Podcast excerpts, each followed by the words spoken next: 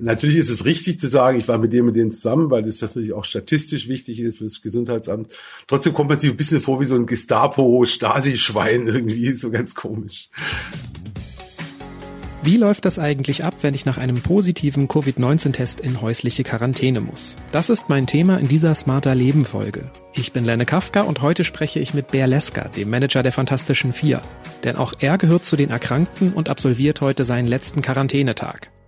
Hallo Bär, ich muss zum Anfang einmal erwähnen, dass wir uns gut kennen. Wir haben ein paar Jahre miteinander gearbeitet. Ja. Und deswegen habe ich auch bei Facebook mitbekommen, dass du positiv getestet wurdest auf Covid-19 und dass du heute deinen 14. Quarantänetag hast. Exakt. Die wichtigste Frage zuerst, wie geht's dir? Äh, mir geht's zusehends besser. Bin jetzt fast den fünften Tag ohne signifikante Symptome.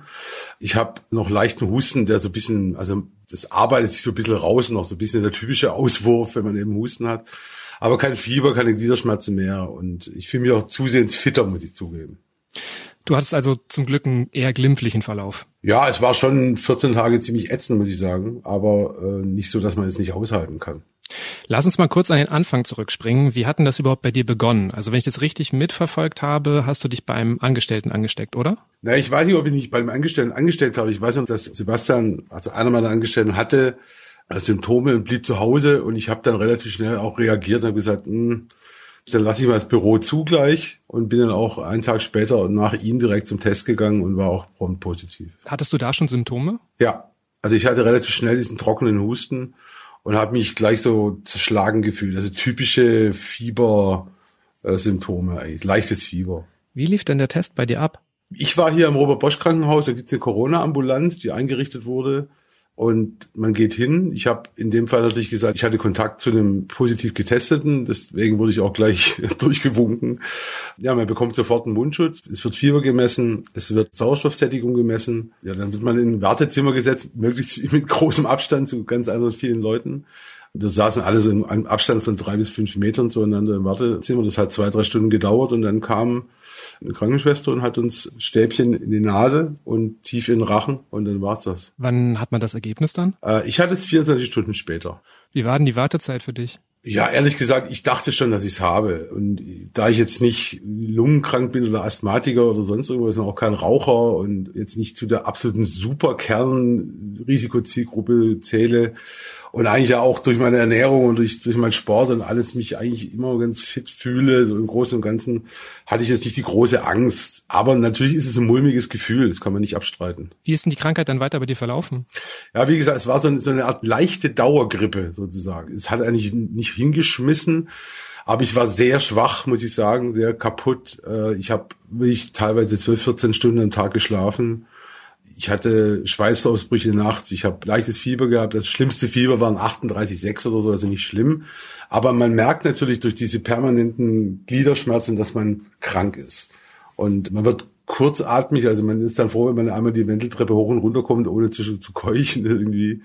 Also man merkt einfach, dass man unfit ist und dass irgendwas an einem nagt. Und wenn man sich an eine Grippe erinnert, was bei mir zum Glück Jahrzehnte her ist, aber dann merkt man doch, dass es was anderes ist als eine Grippe. Es ist irgendwie leichter, aber dafür zäher. Gab es denn irgendeinen so Punkt, wo du gemerkt hast, jetzt bist du mit dem Schlimmsten durch? Ja, das war eigentlich vor vier, fünf Tagen, als keine Temperatur mehr war und man dann wirklich nur noch abhustet und ansonsten sich aber wieder anfängt, wie ein Mensch zu fühlen. Aber es waren dann schon so zehn Tage insgesamt, die doll waren. Ja, ja, also zehn Tage waren schon ordentlich, also nicht so, dass man sich wünscht, sag ich mal. Deine Krankheit bedeutet ja auch, dass du dich in häusliche Quarantäne begeben musstest. Ja. Ähm, 14 Tage. Ich weiß, du wohnst mit deiner Frau zusammen. Wie hast du denn das gemacht? Hast du dich eingesperrt oder ist sie auch positiv getestet worden? Also Gabi ist auch positiv getestet worden. Wir sind von daher natürlich zusammen in einer Bude und ja, ist halt so. Ich meine, wir haben ja zum Glück ein bisschen Platz hier und können jetzt auch aus dem Weg gehen. Es gibt ja ein paar Zimmer, die man nutzen kann. Ich, ich sitze dann hier und versuche zum hundertsten Mal diverse Gitarrengriffe zu lernen oder baue komplexe Lego äh, Lego Projekte zusammen oder kümmere mich um meine Tape Deck Sammlung oder meine Schallplatten oder mache Mixtapes oder ach Gott, also ich meine ich bin ja nun kein Mensch, dem es langweilig wird, so oder so nicht. Äh, deswegen ist das auch gar kein Problem gewesen. Das Einzige, was so ein bisschen nervt, ist, dass natürlich man die frische Luft vermisst. Also man, ich habe keinen Balkon, ich habe keine Terrasse, also ich muss halt die Fenster aufreißen und die Bude durchlüften. Wie läuft denn das genau ab? Also du hast ja in dieser Zeit auch bestimmte Pflichten, glaube ich, oder? Lustigerweise äh, rufen da fünf verschiedene Menschen vom Gesundheitsamt an und jeder will dasselbe von einem wissen, wie es einem geht und äh, wie die Symptome sind und wie lang denn schon und wen man getroffen hat in den letzten 14 Tagen, drei Wochen und ob da irgendwelche Risikozielgruppen dabei waren oder ob die in Ischgl waren oder ob die in St. Anton waren oder ob die in keine Ahnung was. Und das trifft natürlich alles zu und dann erzählt man das und dann muss man da endlose Listen ausfüllen von Menschen.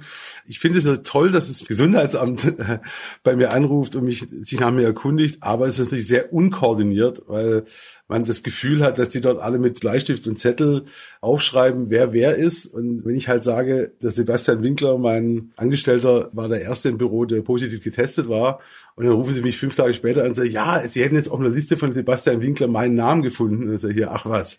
Also, ist also schon sehr Hand am Arm mäßig alles. Und gleichzeitig fühlt man sich komisch dabei, wenn man Listen ausfüllt. Man hat so ein bisschen das Gefühl, man denunziert Menschen. Ne? Also Natürlich ist es richtig zu sagen, ich war mit dem und dem zusammen, weil das natürlich auch statistisch wichtig ist für das Gesundheitsamt. Trotzdem kommt man sich ein bisschen vor wie so ein Gestapo-Stasi-Schwein irgendwie, so ganz komisch. Wie oft wirst du denn angerufen von den Leuten vom Gesundheitsamt? Jeden Tag. Teilweise mehrfach. Musst du dich denn auch von dir aus irgendwo melden in der Zeit? Nee, nee, nee. Also die rufen ja an und äh, kontrollieren auf diese Weise eine sehr goldige Art und Weise, ob man zu Hause ist. Ich meine, lustig, sie rufen mich auf dem Handy an. Also, naja, gut. Man erzählt ihnen halt, wie die Symptomlage ist und wie es einem geht. Und dann versuchen sie krampfhaft statistische Erhebungen zu machen und dabei hilft man ihnen so gut es geht. Wie ist denn das mit so alltäglichen Dingen wie Müll rausbringen oder Briefkasten leeren? Ist das dann auch komplett verboten? Wie habt ihr das gemacht? Äh, das haben wir tatsächlich mit Nachbarn und Freunden und meine Tochter kommt ab und zu mal vorbei. Aber das ist dann halt wirklich so auf Abstand. Ne? Also die hat die Schlüssel und geh bitte zum Briefkasten, geh zu Rewe und hol mal, besorg mal dies und stell's dann vorne ab und wir holen es dann, wenn du wieder weg bist. Aber sie darf nicht die Wohnung betreten, oder? Nein, nein. Du hast schon so ein paar Sachen erwähnt, die du gemacht hast. Lego spielen, habe ich gehört. Ich, bestehe darauf, dass es nichts mit Spielen zu tun hat. Das, ist, das sind ernsthafte Projekte. Also das komplexeste Projekt war jetzt das Bettmobil von 1989. Also das ist original dicke. Das war wirklich sowas von anstrengend, dass ich hätte ich nicht geglaubt unter der Haube ist es wahnsinnig kompliziert. Also ich habe wirklich fast 50 Stunden für dieses Ding gebraucht. Du sagst, das Batmobil war sowas von anstrengend. Hat sich denn auch deine Sicht aufs Leben verändert? Hast du neue Erkenntnisse gewonnen in der Zeit? Also sagen wir mal so, also ich habe, glaube ich, schon eine ganze Menge Erkenntnisse, was unsere Gesellschaft angeht, unsere Wirtschaft angeht, gewonnen, aber jetzt nicht direkt für mein eigenes Leben. Es ist halt, sag mal, die Ohnmacht ist natürlich was Schwieriges für den Manager. Das ist klar, wenn man ansonsten immer so ein bisschen im Ruder sitzt. Aber damit kann ich leben. Das, das geht uns ja allen so. Was ich hart finde, ist, was sich hier zeigt, das ist, wie hart unsere Wirtschaft auf Kante genäht ist. Also wie wir innerhalb von zwei Wochen oder fast innerhalb von einer Woche quasi an der Klippe zur Rezession stehen und äh, Milliardenprogramme losgetreten werden müssen, um die Wirtschaft überhaupt zu beatmen oder beatmen zu können. Das finde ich schon spektakulär und ich glaube, darüber sollten wir uns Gedanken machen, dass vielleicht der Turbokapitalismus und der Neoliberalismus nicht das Ende der Fahnenstange sein kann. Wie machst du denn das gerade? Arbeitest du jetzt auch schon weiter aus dem Homeoffice? Klar, wir machen hier unsere Telcos, wir machen unsere Videokonferenzen, haben aber natürlich momentan auch den Modus auf sich zu fahren, ne? weil wir können jetzt nicht die ganze Tour verschieben, wir können sie aber auch nicht komplett einfach so stattfinden lassen. Wir fahren in Küstennähe auf Sicht und gucken, was passiert. Du hast es vorhin schon selber erwähnt, deine Wohnung ist jetzt nicht gerade klein, ne? da kann so ein knapp zwei Meter Typ wie du auch gut drin rumlaufen. Bei mir sieht es ein bisschen anders aus. Ich wohne auf 63 Quadratmetern mit Frau, Baby, jetzt auch Homeoffice im Schlafzimmer. So eine mögliche Quarantäne bereitet mir schon so ein bisschen Sorgen, ehrlich gesagt. Hm, kannst du mir die irgendwie nehmen? Hast du einen Tipp für mich, warum das vielleicht gar nicht so schwer wird? Ähm, naja, es hat natürlich grundsätzlich was Selbstedukatives. Ne? Es ist eine sehr kontemplative Sache äh, sich auf engstem Raum mit seinen Liebsten zu bewegen und nicht auszurasten. Es hat was Meditatives. Also man muss sich darauf einlassen. Heute ist der 14. Tag deiner Quarantäne. Wir telefonieren vormittags. Worauf freust du dich jetzt am meisten? Ja, ich freue mich einfach auf die nächsten beiden Tage, weil ich mal einfach zwei Tage hintereinander mal eine halbe Stunde vor die Tür gehen werde und die zwölf oder 18, 19, fast 20 Grad, die es in Stuttgart haben wird, ausnutzen werde, um mal ein bisschen Frühlingsluft zu schnuppern. Es soll ja dann auch am Wochenende gleich wieder eiskalt werden. Das heißt, wir werden ein, zwei Tage ein bisschen durchatmen und ansonsten nach wie vor keinen Menschen begegnen und dann wieder husch husch zurück ins Körbchen gehen. Wirst du denn jetzt überhaupt viel mehr rausgehen? Naja, also ich werde jetzt die nächsten Tage schon noch ein bisschen vorsichtig sein. Und wie gesagt, nur weil ich jetzt mit meiner Quarantäne durch bin, heißt ja nicht, dass ich jetzt da draußen mit dem Bollerwagen und 100 Flaschen Corona eine riesen Party machen werde. Ich glaube einfach, dass vielleicht nächste Woche mal wieder ein, zwei Kumpels treffen, weil wieder angesagt ist. Und ansonsten werde ich mich weiterhin mit Dingen beschäftigen, die anstehen und die gehen mir so schnell nicht aus. Letzter Tag Quarantäne. Was heißt denn das jetzt genau? Wirst du halt irgendwie noch offiziell als geheilt anerkannt? Ich werde nachher wieder einen Anruf vom Gesundheitsamt bekommen. Und wenn ich dann zweimal das mache, wenn sie sagen, ja, ihre Quarantäne ist noch nicht vorbei, sie müssen noch warten bis Montag, dann würde ich sagen, alles klar. Werde aber wahrscheinlich trotzdem mal kurz vor die Tür gehen und bin ja hier auch auf dem Gelände, wo ich auch niemanden treffe. Ich bin ja nicht automatisch mit Leuten zusammen, nur weil ich vor die Tür gehe. Gibt's denn da irgendeine richtige medizinische Abschlussuntersuchung oder ist es wieder nur so ein netter Anruf?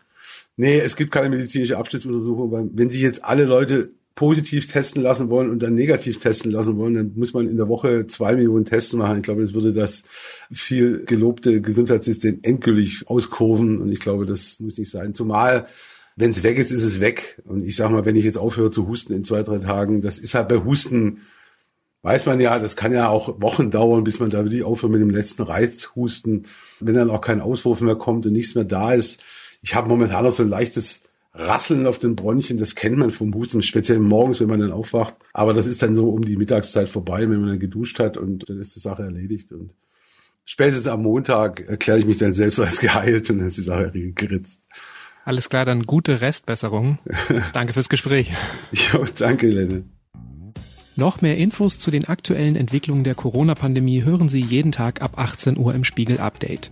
Auch dort beantworten wir immer eine Frage unserer Leserinnen und Leser. Und die nächste Smarter Leben Episode gibt's dann am Montag. Wenn Sie uns eine Frage schicken wollen, die den Alltag in der Corona-Krise betrifft, dann schreiben Sie einfach an smarterleben.spiegel.de und wir versuchen dann hier im Podcast eine Antwort darauf zu finden. Ich bin Lenne Kafka und bei der Produktion dieser Folge wurde ich unterstützt von Matthias Kirsch, Sebastian Spalleck und Jasmin Yüksel.